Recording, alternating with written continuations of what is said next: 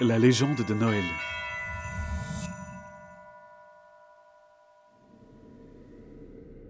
Encore une fois, mon épée porta les coups d'elle-même.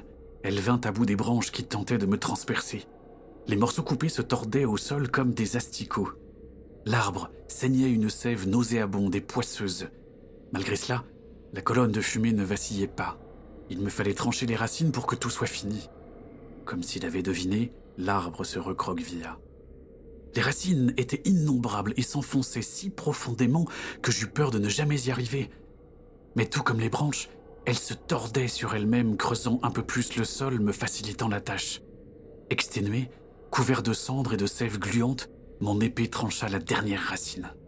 Le tronc fut pris de soubresauts. Des jets de fumée noirâtre sifflèrent, puis l'arbre explosa, libérant un torrent d'écume visqueuse. J'essayais de résister, mais j'étais à bout de force. Je regardais la colonne noirâtre, elle se dissipait. J'avais gagné. Je pouvais me laisser emporter par cet océan répugnant. Alors que je coulais, je me sentis envahi par une douce et chaude odeur de pain d'épices. Était-ce ce que l'on ressentait quand on mourait? J'ouvris les yeux et je vis Nora qui m'enveloppait, formant autour de moi une bulle protectrice contre les flots sombres. Le déluge emporta tout sur son passage. Quand il prit fin, la cendre avait laissé place à la neige. Nora s'effondra. Je voulus la prendre dans mes bras, mais mes mains passèrent au travers, son image se troubla. Elle eut un sourire désolé. Je suis heureuse que ça se finisse bien. On est dans un sale état tous les deux. Comment t'es venu d'ailleurs? Les esprits des glaces m'ont appelé alors que je partais.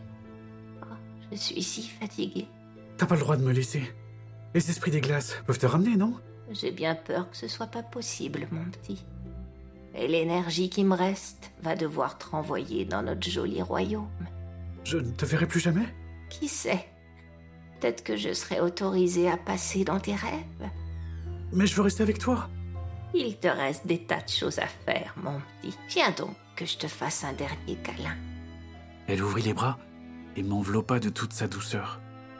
Je me suis mis à pleurer, pas de fatigue ou de tristesse, mais de tendresse. Et puis elle rayonna si fort que j'en fus ébloui.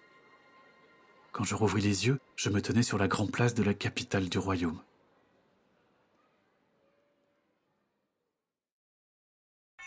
Noël et ses amis ont-ils vraiment gagné? Vous le saurez demain en écoutant le prochain épisode.